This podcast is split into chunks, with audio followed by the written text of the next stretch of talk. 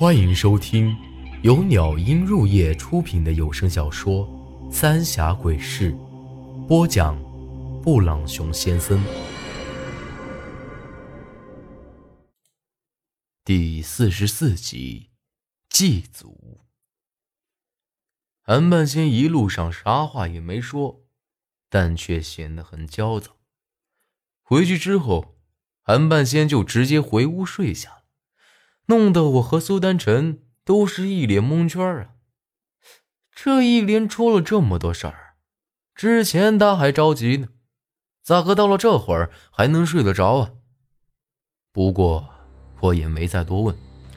但就算他不说，我也能够想到了，小栓子和二狗子的事儿，与那祠堂都脱不了干系。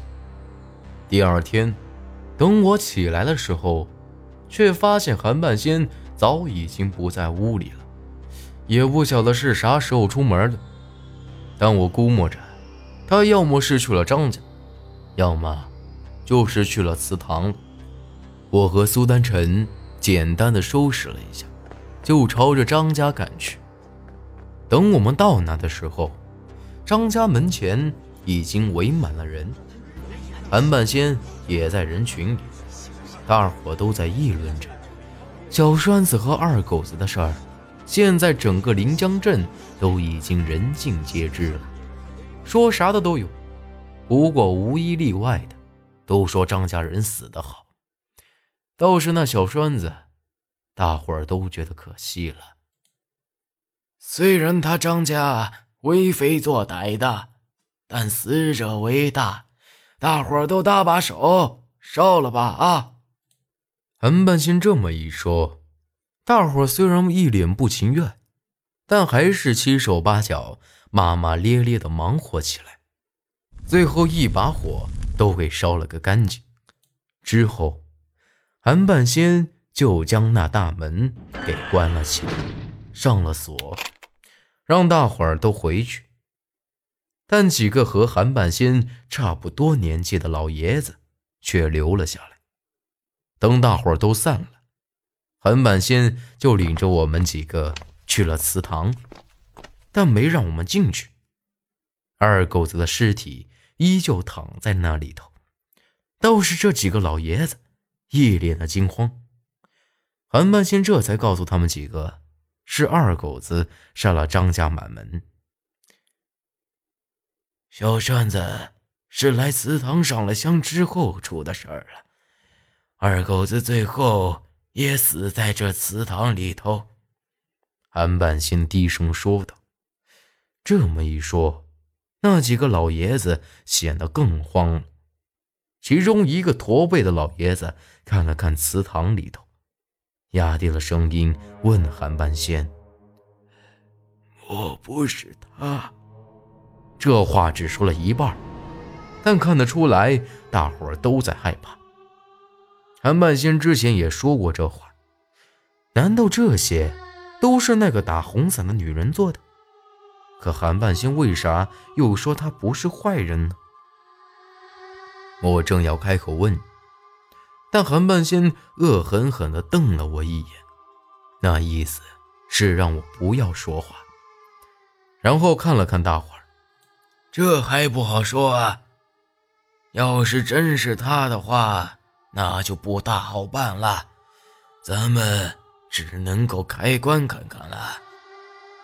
但这话一说出来，立马有人反对：开棺不是小事儿，要是弄错了，咱们呢这阵子都会该躲的躲不过。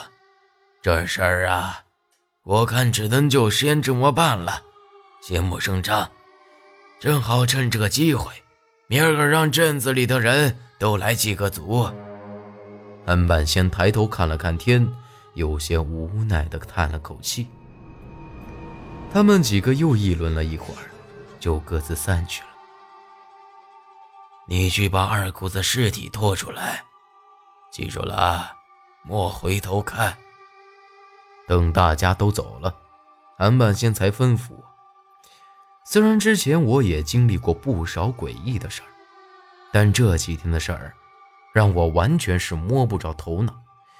一想到昨个晚上的事儿，我的心里就有些发怵。我帮你。苏丹臣看我有些为难，就准备进去。站住，让他去。韩半仙厉声说道，一脸严肃地看着。我也不晓得为啥，韩半仙一定要我一个人去。但到了这份上，我不去也不行了，只能硬着头皮上了。进去之后，倒也没什么不对劲儿的，就是二狗子的尸体看起来有些吓人而已。我拽着他的腿就往外拖，但没走几步，我就觉得二狗子像是有千斤重一样，根本就拖不动。这种感觉，就像是有人在后面拽着他。长青，我是萧然，你不能出去，他们会害你的。这会儿，我身后却传来萧然的声音。萧然，一听他这么一说，我赶紧回头，但却发现什么也没有。糟了！我早忘了韩半仙说的，让我莫回头看。就在这时，四周突然一下子变得黑黢黢的，我感觉自个儿的身子就像是灌了铁水，完全动不了了。慢慢的，从这黑暗中出现了一个红色的影子，看那样子像是个女人，但十分的模糊，看身形。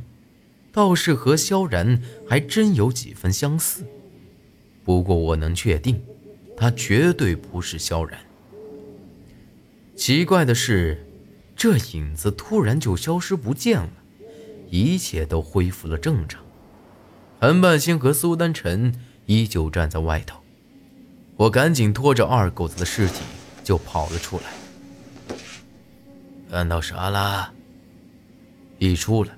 韩半仙就问我：“像是一个红衣服的女人，不过没大看清。”我心有余悸的说道。韩半仙也只是点了点头：“躲远点儿，把他给烧了。”转念一想，这事不对呀，这韩半仙那句莫回头，看像是故意说给我听的一样，不然怎么我一出来？他就问我看到了什么？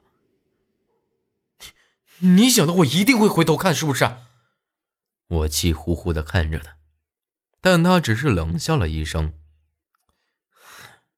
我就是想确认一下。”仙人板板的，这老东西在那女人面前就像是条狗一样，在我面前倒神气的很。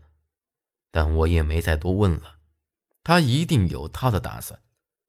烧了尸体之后，韩半仙也没给我们说别的，只说明儿个我得下力了。估计就是他们说的那开棺的事儿了。到了黄昏的时候，那几个老爷子都到了药铺子，说已经都通知到了，明儿个都来祠堂祭祖。几个人又唠叨了一阵子，就散了。第二天天不亮，韩半仙就领着我们到了那祠堂，那几个老爷子也都来了。等镇子里的人都来了，韩半仙却让他们上四炷香，磕四个头，烧四张火纸。这种祭祀，我真的是头一回看到。那些祭拜的人虽然也有点搞不懂，但还是按照韩半仙的吩咐。照着做了。镇子里人口多，等到所有人都祭拜完，都已经是下午了。祠堂里也是香火鼎盛。等大伙都散了，韩半仙让其中一个老爷子去祠堂的路上守着，莫让别人再进来了。这会儿，韩半仙又走到那神案前，和之前那些人一样，祭拜了一番。又让我和苏丹臣也照做，这这是啥说道啊？祭拜完之后，我还是忍不住问了起来。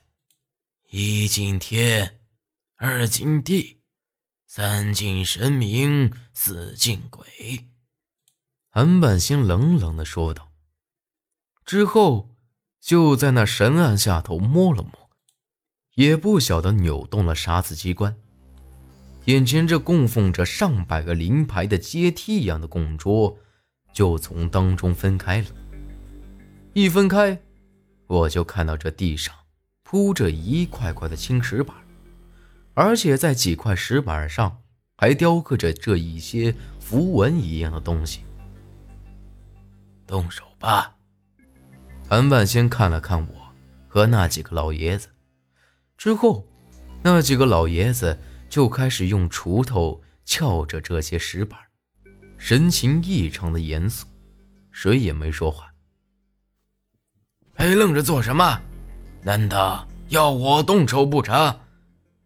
韩半仙又拿拐棍打了我一棍子，我也没敢多问，赶紧和他们一起撬那些石板子。等这些石板都给撬开了，大伙抡起锄头就开始刨了起来。这不用问也晓得呀，韩半仙他们说的那口棺材，一定就埋在这下头了。本集内容结束，请您关注下集内容。我是布朗熊先生，咱们下集再见。